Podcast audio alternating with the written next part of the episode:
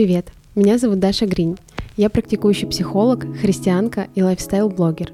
И вы слушаете подкаст «Ближние». Ближний — это не тот, кого мы считаем близким по крови или месту проживания, но тот, кто судьбами Божьими оказался для нас в поле досягаемости. Поэтому в этот подкаст я приглашаю самых разных людей, чтобы с помощью их историй найти ответы на вопросы о страхе, любви, жизни, истине и Боге, которые волнуют меня каждый день.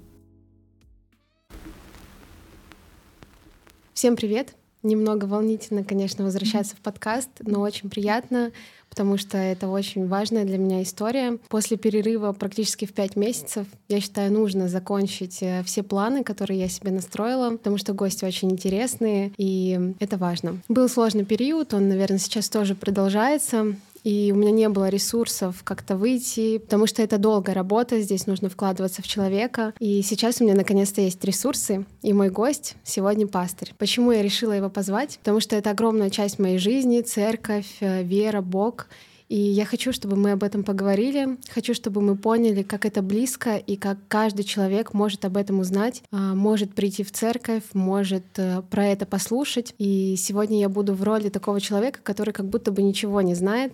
Может быть, я буду где-то задавать немного глупых вопросов, но на самом деле это нормально, а, нам это нужно. Поэтому сегодня в гостях у меня Вячеслав Гринь, пастор епископ Свердловской области и по совместительству мой родственник, как два года. Вот, поэтому сегодня мы поговорим про церковь и какая церковь в современном мире, что это вообще такое. Можете рассказать немного о себе, что важно о вас. Спасибо, а, Дарья, что пригласила. А, я вообще родом из Молдовы, родился там, и когда мне было 20 лет, я уехал на миссию на Чукотку. Это было очень необычно. Я вообще не знал, где это далеко, как, как далеко. Уехал туда с целью э, проповедь Евангелия, э, рассказывать людям о Иисусе среди местного населения. Я жил в ленивоческих бригадах, кочевал с ними, проповедовал. Э, и, слава богу, уверовало много оленеводов. И вот э, в одиннадцатом году мы с семьей, тогда у меня было трое детей, сейчас четверо, э, мы переехали с женой сюда, в Екатеринбург, на основание новой церкви. И потому что здесь уже было пять евангельских церквей. Вот мы решили, что нужно не хватает для такого города, и мы поэтому переехали сюда. А, сейчас я, наверное, хочу поделиться, как я пришла тоже в церковь, немного моей истории, потому что я думаю, это интересно всем и я постараюсь кратко это рассказать. В 2017 году я встретила Никиту, это мой муж сейчас, и когда мы познакомились, а, я слышала, что он куда-то ходит, все говорили, что он странный, что-то там посещает, непонятно что, и я как бы со всеми тоже смеялась, но на самом деле в глубине души мне всегда было интересно, что это там за место, куда он ходит, и он много меня туда приглашал, но я долго не решалась пойти, потому что тогда мне было где-то 16, у меня не было денег каких-то, как я предполагала, что там нужно заплатить за вход, и как я туда зайду. В общем, было очень много страхов, и я долго не решалась, но по итогу он как-то меня смог уговорить, я пришла.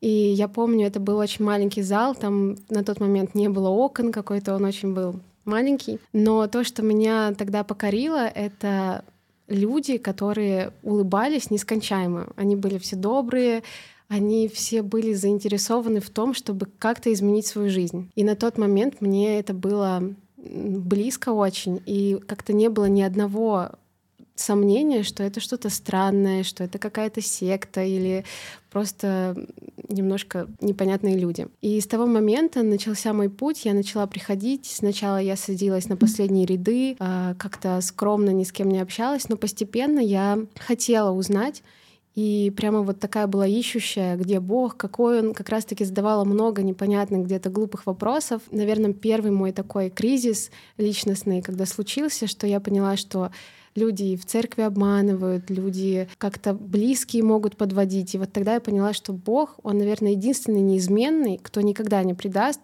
кто никогда как-то не изменится. Вот то, как Он сказал, то таки будет всегда.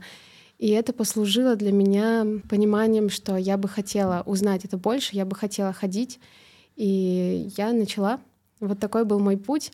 И сейчас это продолжается. И я не скажу, что нет сейчас каких-то кризисов. Сейчас тоже есть какие-то кризисы, разочарования, но вот эта вот мысль, что Бог, Он остается неизменным, наверное, она для меня до сих пор есть. И это то, что меня держит изучать это и оставаться в этом. Угу. Вот такая моя краткая история чтобы и все слушатели знали, потому что много по этому вопросов. Вот. И, Вячеслав, я бы хотела узнать у вас, как вы пришли в церковь впервые? Первый раз я пришел в церковь, меня пригласил друг, он жил на соседней улице. И к тому времени я уже давно познакомился с верующими. Моя бабушка была верующая, прабабушка верующая, но в церковь мы не ходили. Пока моя младшая сестра в два года, она заболела раком, у нее был рак почек. И после всех операций и процедур у нее пошли метастазы, и она умирала. Ну и тогда отец позвал меня с братом в комнату и говорит, становитесь на колени. Он закрыл дверь. До этого мы всегда только получали а, за какие-то проделки, а тут он сам стал на колени, ничего не говоря, он стал молиться. И для нас это был шок, мы не знали, что делать, а, ждать ударов или мы, мы смотрели недоумений. А папа обратился к Богу и просил, чтобы Бог исцелил дочь. И он обещал ходить в церковь. И э, с того времени мы стали посещать церковь. И это было началом. То есть и друзья, соседи звали. И вот так через э, этот случай мы увидели, что Бог реален. Потому что через несколько месяцев сестра стала лучше себя чувствовать. У нее появился аппетит и такая жизнерадостность. И мы видели, что Бог реально исцелил. Хотя давали всего два месяца на жизнь. И ходя в церковь, мы с братом имели свой опыт. Потому что если даже а, ты родишься в гараже, ты не станешь машиной. И мы родились э, в семье, мы родились в стране христианской, но мы не были христианами. Потому что христианство – это не просто принадлежность к чему-то, это, это прежде всего про отношения. И вот наш путь к Богу, он был еще длинный, потому что а, родители ходили, они уже нашли Господа, а мы ходили для того, чтобы не, не обижать родителей. И только со временем мы э, пришли к тому, что без Бога мы не хотим жить. Никто нас не заставлял, никто нас не вынуждал, но мы поняли, что жизнь с Богом, она лучше, интереснее, и это про смысл, про то, что в этом есть глубокий смысл. А как вы стали пастором? Пастором я не хотел быть, потому что я больше миссионер, и мои, моей целью было ездить, посещать, рассказывать людям о Христе. А пасторство – это что-то э, такое уже оседлое, где нужно было быть возле людей. Хотя люди были двумя руками за, чтобы я был пастырем, они голосовали, и церковь прежде всего выбирает пастора, это не назначается. На пастора невозможно выучиться или купить корочку, потому что пасторство – это сердце – когда ты любишь людей, когда ты заботишься о них, когда ты э, кормишь их духовно, когда ты оберегаешь их от всяких глупостей, э, когда ты э, врачуешь раны какие-то. Поэтому э, у меня сердце горело за людей, но я не хотел ответственности. И вот э, это год длился такое созревание, когда я сказал, Господи, я сдаюсь, я буду пастырем. Это было, это было на севере, в самом северном городе России, в городе Пивеки. А кто такой вообще пастырь? Вот если простыми словами, кто это? Пастырь – это пастух. И в Библии эта метафора, она очень ясная через всю Библию, что есть пастух, есть овцы, есть волки, есть э, питание, есть вода, есть э, защита. И вот эти все метафоры, они подходят для пастыря. И пастырь – это тот, кто заботится о душах. И цель пастыря не просто э, кормить, но и вести.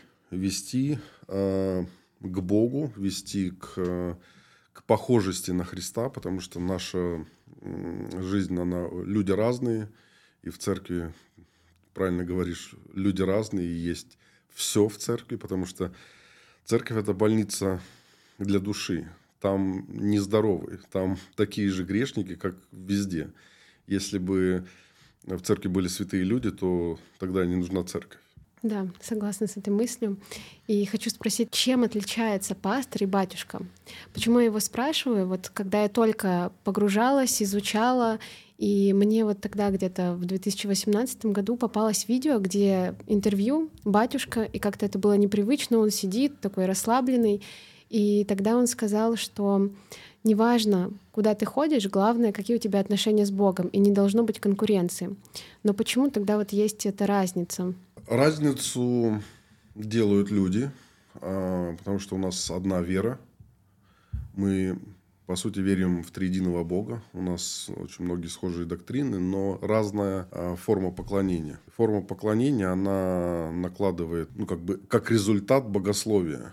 И у нас есть расхождение богословия, что тут говорить, но мы стараемся жить по Писанию. И для нас Писание является самым высшим авторитетом. Не, даже не предание отцов, при всем уважении. А разница, если так противопоставлять разницу между батюшкой. А, по сути, мы делаем одно и то же дело. Мы заботимся о людях, мы проповедуем. Разница в литургии очень существенная.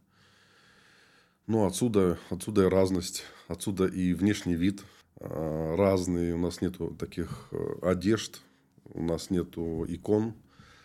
И Иисус говорил а, в разговоре с самарянкой, в 4 главе Иоанна написано, что а, настанет время и настало, что поклоняющиеся будут поклоняться в духе и в истине. То есть, поэтому евангельские церкви, они, могут арендовать в кафе или в ночном клубе, mm-hmm. в другое время, понятно, или в концертном зале, это не важно, или на поле. Потому что Бог, Он везде, и поэтому, если есть храм, хорошо, а если его нет, значит нет можно поклоняться и там. Я помню мысль, когда я тоже только-только все это изучала, что церковь на самом деле может быть и в таком месте, как в туалете. Если вы соберетесь и вместе будете там читать Библию, я помню, что все мои друзья всегда над этим так смеялись, но при этом они понимали вот эту разницу, что главное, когда вы собираетесь вместе и изучаете. Ну, так и происходит, что иногда Э, в таком месте, как туалет, э, происходит встреча человека и Бога. Потому что человек закрывается и может там поплакать э, в закрытой, с закрытой дверью. И Иисус в Нагорной проповеди говорил, что Бог, видя тайное, воздает, воздает явно. И вот Бог желает вот этих, может быть, даже тайных отношений, когда ты делаешь это не на показ, не для кого-то, не перед кем-то, а перед Богом. Поэтому иногда вот такое уединенное место это хорошее место встречи с Богом. Действительно. Расскажите про нашу церковь. Какая она и как вообще она создавалась? Ну и название, дам это вам. Наша церковь называется «Книга жизни». Очень э, необычное название. В Откровении написано, что э, имена всех спасенных будут вписаны в книгу жизни. Я помню, какая э, мы голосовали, и у мое было предложение 3.16, как и Евангелие от Иоанна 3.16, но выбрали книга жизни, и оно уже так закрепилось. А наша церковь в прошлом году была 10 лет, вот будет только 11. Церковь э, и начиналась э, просто в, дома, в комнате. А, приходили люди, и она вот выросла уже порядка ста человек. А как все это зарождалось? Зарождалось, э, во-первых, с очень ясным пониманием, что Господь хочет еще одну церковь. И э, в Библии написано, что я создам церковь. То есть эта идея была не, не просто наша, что вот мы придумали, и нам нечем заняться. Нам всем есть чем было заниматься. У нас три, три сопастыря. Мы начинали церковь, три семьи. И мы понимали, что начинать нужно с, э, с наших семей. Вот три семьи встречались, потом стали приглашать еще людей. Мы вместе читали Библию, ничего какого-то сложного. И церковь стала обрастать людьми, люди стали присоединяться, потому что люди всегда приходят туда, где, где им хорошо, где спокойно, где они могут найти ответы. И мы не делали э, чего-то сверхъестественного, мы не заманивали людей там какими-то вещами или продуктами или еще чем-то, деньгами. Мы читали Писание, мы молились друг за друга, и, и люди приходили. Это то что, то, что в Библии называется «Бог прилагал спасаемых». Поэтому как в здоровой семье, э, в здоровых отношениях рождаются дети, так в здоровой церкви, потому что здоровье церкви, оно всегда порождает новых людей и Бог приводит людей. И так э, появились первые крещения. Первое крещение вот было 11 лет назад. Замечаете ли вы, как поменялась церковь, вот что было 10 лет назад и какая она сейчас? А, я думаю, что меняется и время, меняется церковь. Э, да, церковь меняется, она как бы становится взрослее.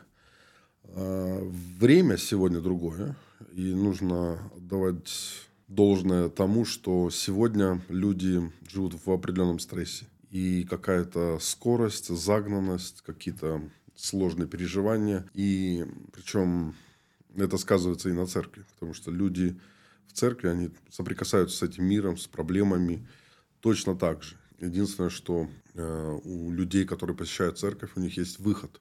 Они знают, к кому обращаться за помощью. Но да, время, время сегодня диктует такое стрессовое состояние.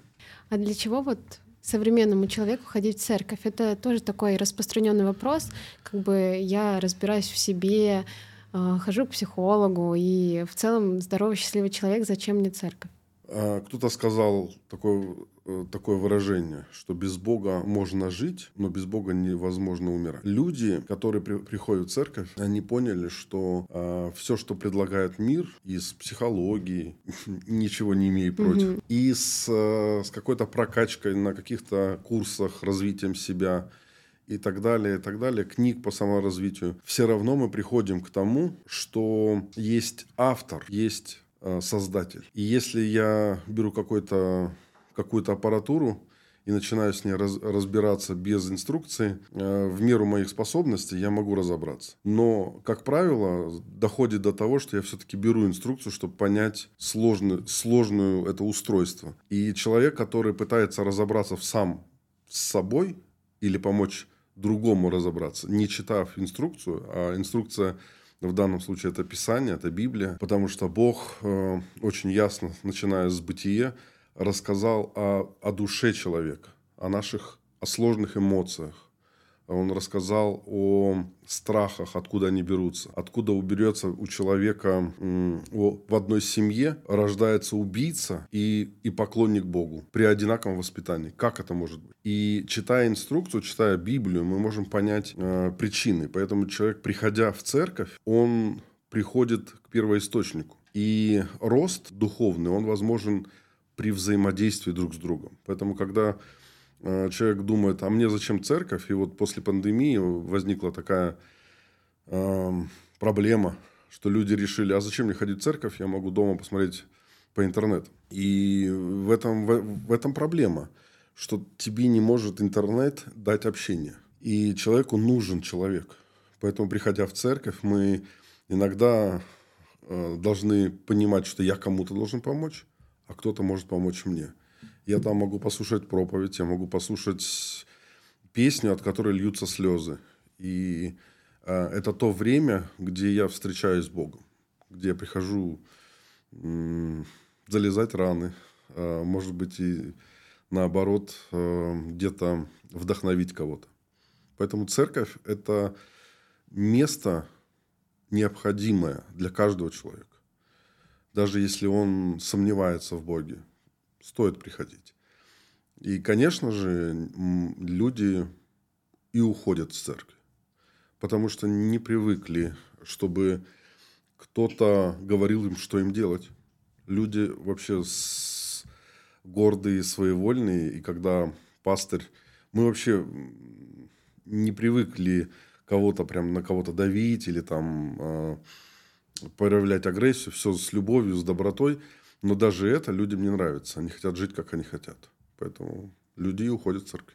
Ну вот как раз такой вопрос, что многие люди думают, что церковь — это ограничение, это правило, это постоянно какое-то осуждение, если ты сделал что-то не так. Так ли это? И как соблюдать эту грань, вот чтобы и сказать что-то, а, чтобы помочь человеку не запутаться где-то, но и при этом, чтобы он чувствовал, что он остается свободным. Да, есть ограничения когда мы, мы видим, что Библия запрещает какие-то ненужные отношения. Допустим, э, отношения мужчины с мужчиной. Библия запрещает. И мы можем сказать, ну, надо быть толерантным, современное общество и так далее. Но Библия однозначно об этом говорит уже 4-5 5000 лет. И если мы э, подумаем, ну, давайте и другие области будем расширять, расширять границы.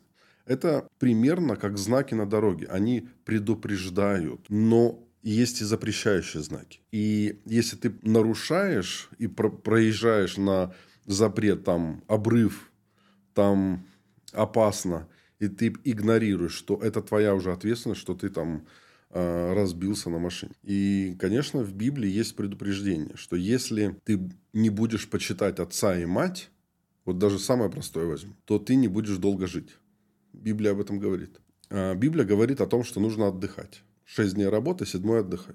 Можно пренебречь и работать 24 э, часа, 7 дней, 7 дней.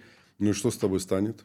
Начнется, начнутся другие проблемы. Выгорание, и усталость, болезни. И да, Библия предупреждает о многих других вещах. О заботе, о гигиене. Читая Библию, ты удивишься, сколько много есть э, положительных вещей, которые уже написаны в Библии. Да, у меня есть такое мнение, я еще все собираюсь начать это делать, изучать Библию настолько глубоко, чтобы понять, что на самом деле те моменты, которые мы изучаем в психологии, они идут оттуда. Но я это замечаю не раз. Даже вот если брать тему гнева, написано, что гневаясь не согрешайте. И гнев открытый — это хорошо, потому что мы его должны э, выделять, а не закрывать в себе, потому что от этого могут быть болезни и так далее. И много таких сходств, что идет из Библии, просто ну, как будто бы написано очень сложным языком, и легче взять э, книгу по психологии и там все как бы прояснить. Ну, возьми ребенка, посади за любой учебник психологии, он тоже скажет, что тяжело. Все дело в навыках и в постоянстве. Если я э, Библию читаю регулярно раз в неделю и потом думаю, а почему же, почему я не понимаю? То, наверное, надо чаще читать. Ну да, это мне нужно на самом деле. А, ну и в своей работе я, конечно, не могу говорить про Библию, хотя это огромная часть моей жизни, и я этим живу, потому что когда я работаю в центре, я понимаю, что там есть определенные правила, и человек приходит в центр, где он хочет узнать чисто о психологии, чисто о себе.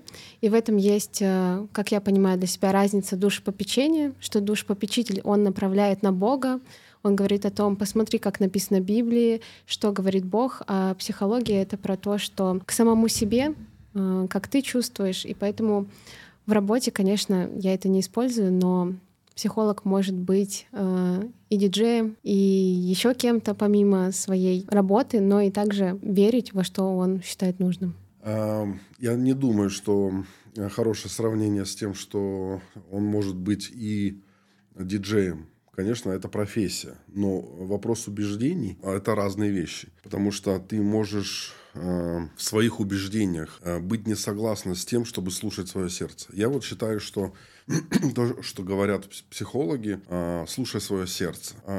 В этом есть опасность, потому что мы, слушая себя, свое себя или свое сердце, мы можем зайти в какие-то дебри. Потому что сердце мое, оно может привести в какие-то капканы жизни. И вообще написано, что сердце, оно, Библия говорит, я ссылаюсь на Библию, написано, что сердце крайне испорчено. Поэтому, если я слушаю свое сердце, а, а, а не то, что Бог говорит, то я могу, могу ошибиться.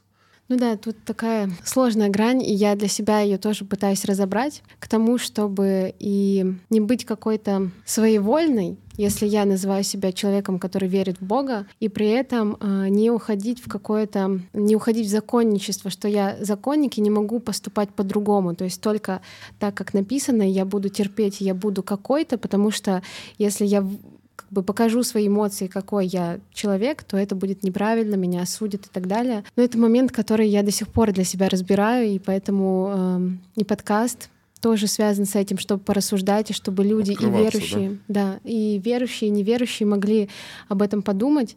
Я убеждена в том, что Бог придумал психологию, то, как устроено, то, как мы думаем, и что она имеет место быть в мире сто процентов. Но вот убеждение и наука — это, конечно, всегда такой сложный вопрос для Потому что э, э, на греческом «псюха» — это душа. И люди, которые занимаются психологией, они, по сути, изучают душу. Конечно, это благородная профессия. Вопрос в том, каких идей мы придерживаемся. Канта, Фрейда, ну, кого. Поэтому конечно, это интересно. Ну, я просто к тому, что чтобы люди не боялись, что я говорю про Бога. Я, конечно, могу сказать про Бога, про, когда я говорю про свою личную жизнь или в социальных сетях, но Конечно, если человек не хочет, и он приходит только к психологу, то там, я считаю, неправильным говорить о своих убеждениях и то, как я живу. У меня был случай, можно я расскажу? Это было на севере. А, я приходил в больницу, и в этой больнице городской привозили с разных поселков, со стойбищ э, э, в больницу людей. И как-то я проходил по коридору и увидел женщину, которая приехала делать аборт. И я говорю, а ты на сохранение? Она говорит, нет, я аборт буду делать. Я говорю, можно я с тобой поговорю об этом? Она говорит, э, ну, засомневалась, потом говорит, хорошо. И в этот момент э, идет главврач. И очень э, жестко на нее начал э, кричать. Почему ты здесь? Тебе должны уже делать процедуры. Она говорит, я как раз об этом говорю. И главврач, прямо там был недалеко от него кабинет, он открывает кабинет говорит, а так что же вы здесь разговариваете? Заходите. И он меня запустил в кабинет, я сел на его место – и потом открывается снова дверь, и заходит еще шесть женщин, которые тоже должны были делать аборт. И, и для меня это был вызов. Я э, вторгаюсь в их пространство, пространство и возможности выбора сделать аборт. Или я говорю свою позицию, или библейскую позицию. Я просто стал рассказывать как Бог задумал жизнь и о ценности жизни. И, и это удивительно. А, из шести женщин только две пошли делать аборт. И врач, главврач, он сказал, будьте здесь сколько надо. И для меня это было таким вдохновением, что главврач понимает, они всей больницы борются за жизнь. И когда э, вот это право, как сегодня это говорят, право женщины. Это такая сложная, опасная тема, потому что люди э, об этом не любят говорить. Но прошло время. И одна женщина, я был в поселке, она под, подходит, ставит ребенка, дочь, девочка, и говорит, Слава, посмотри, что ты сделал. Я опешил, потому что она показывает на ребенка, и все, там кто-то, там было много людей, они говорили, это был Дом культуры, все что-то отвлеклись от своего и стали слушать, что, что происходит. Но она показывает на ребенка, и все подумали, что это мой ребенок. И такая неловкая ситуация, как бы... И она, говорит, и стала, и она громко говорит, смотри, что ты сделал, смотри. Она такая умная, она такая способная. Это ты от, отговорил меня от аборта. Ну, людям сразу стало неинтересно. А я подумал, э, я рад, что я отговорил одну женщину, там, или двух, или трех от аборта. Это выбор. Да, это очень интересно. И у меня сейчас пришел вопрос. Но если человек поступает не по Библии, то есть э, ну, в его жизни был аборт по каким-то причинам, может быть, еще какие-то ситуации, которые являются грехом в Библии, то какой это человек для Бога? Бог любит всех людей. И нет такого греха, который Бог бы не простил. Поэтому тот разбойник, который висел рядом со Христом, он же, он же был плохим человеком. Он там не зря висел. И кого-кого, а спасать такого было бы странно. Но Иисус говорит, будешь со мной в раю. В раю человек, который висит по делам на земле. Поэтому у Бога есть прощение для всех людей, он любит людей, но он не любит тот грех, который делает. Поэтому вот это умещается в Боге. Любить людей и ненавидеть грех. Как понять Библию, если ты не хочешь ходить в церковь? А, рано или поздно, если ты читаешь Библию и хочешь ее исполнять, ты найдешь эти строки, что Бог создал церковь. Церковь это не э, творение людей, это не изобретение наше человеческое. И Бог хотел, чтобы люди ходили в церковь. Поэтому э, рано или поздно человек дойдет до того, что нужно посещать церковь. Но даже если он читает дома один, то Дух Святой будет ему открывать. Очень важно просто, читая Библию, э, задавать вопросы. К примеру, кто говорит, кому говорится, э, где говорится, для чего задать вопрос, что в этом тексте я узнал о Боге, что в этом тексте я узнал э, о человеке, что в этом тексте я узнал о грехе. И, э, может быть, делать какие-то заметки. Это очень полезно. Как мы говорили, что чаще всего бывает так, что человек приходит за закрытой дверью к Богу, то есть там, где только Он есть. Тогда может ли он все таки всю жизнь прожить вот в сердце с Богом, читая Библию, но все таки не взаимодействуя с верующими людьми без церкви? Ну, бабушка Агафья такая есть, которая ушла в одиночество, и она там жила и молилась Богу. Это выбор человека. И выбор, он всегда имеет цену который человек платит за это. Поэтому, да, наверное, возможно, такие случаи есть. Но мы тянемся к себе подобным, мы тянемся к тому, чтобы узнавать что-то новое. Поэтому человек без церкви – это человек э, как в спертом воздухе. Ему нужен, ему нужен свежий, свежий воздух. Еще существует такое мнение, что церковь — это место, где правят людьми, и это секта. Ну, как бы это ни звучало, все равно об этом говорят. А что вы думаете насчет этого? Ну, конечно, секты есть. Э, однозначно. В, в Америке лет 20, э, нет, 30 лет назад было, были секты, которые и оружие использовали, и э, было много греха в самой, в, самой, в самой секте. Причем они читали вроде как Библию. А сегодня секта – это то, что мы понимаем что-то скрытое. Э, наше, наши богослужения, они открыты в Ютубе. У нас в Министерстве юстиции зарегистрирована церковь. Поэтому говорить про, про секты, а это, это тогда, когда люди хотят нажиться на церкви. Там всегда проповедуется о деньгах на каждом собрании. То есть можно Э, сделать определенный вывод, что такое секта, где говорят о деньгах, э, где претендуют на твои деньги. Мы вообще не говорим о деньгах, э, хотя люди добровольно жертвуют, но мы об этом не проповедуем. Мы проповедуем Христа. И в сектах всегда есть акцент на тоталитарное управление – у нас не тоталитарного управления, поэтому с радостью могу сказать, что мы не секта. Церковь, где есть взаимоотношения, где есть э, взаимопомощь, где есть э, трудности, где есть проблемы, где есть радости, победы. То есть такая весь цикл жизни. А что это некая форма управления? Как это для вас? Ну, часто люди думают, что вот пастырь и вот эти вот системы, опять же, правила — это то, что управляет людьми. Для кто-то говорит для славы, кто-то говорит просто так удобнее, так нужно. Форма управления в церкви, она, э, она прописана в Библии, где есть э, пастырь, где есть церковный совет, где есть э, церковь как высший орган управления, потому что церковь выбирает пастыря, и церковь снимает пастыря. Там, где тоталитарное управление, там пастырь решает все. В данном случае в нашей церкви я все не решаю. Это решают все. И, наверное, завершающий уже вопрос — это про близость с Богом. Как ощутить близость с Богом и как вы сами ее ощущаете? То есть то, как вы это чувствуете, вот эта вот близость с Богом, что это? И как людям, может быть, чтобы вы порекомендовали почувствовать? Чувство идут вслед, вслед моего, моих решений, мо, моего выбора. Поэтому я бы не стал э, основываться на чувствах. Потому что чувства, если я съел что-то, я могу говорить, что-то Бог сегодня не говорит мне, или я не выспался, Бог что-то молчит сегодня. Это не про чувства, а про мои отношения. Если я э, просыпаюсь утром, я хочу услышать, что Бог мне сегодня скажет говорит он мне через Библию. А мне нужно пару минут подумать, что Бог сегодня мне говорит. Мне нужно э, помолиться и привести свой внутренний мир какой-то порядок.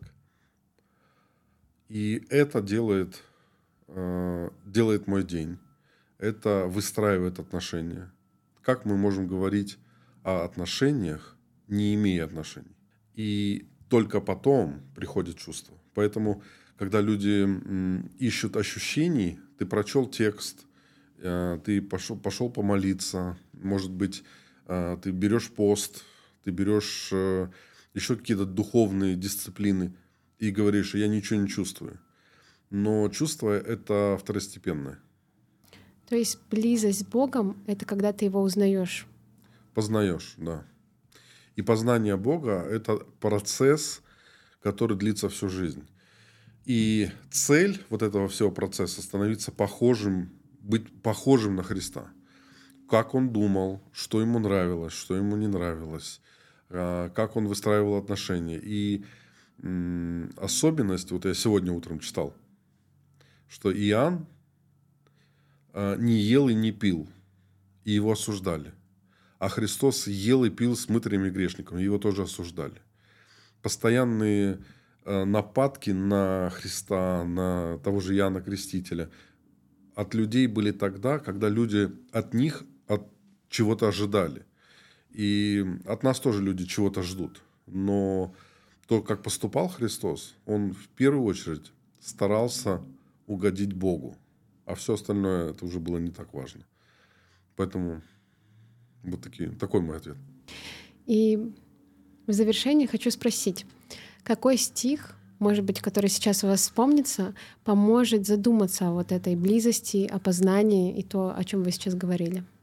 А, первое приходит в голову, Иисус говорил, придите ко мне, все труждающиеся и обремененные, и я успокою вас.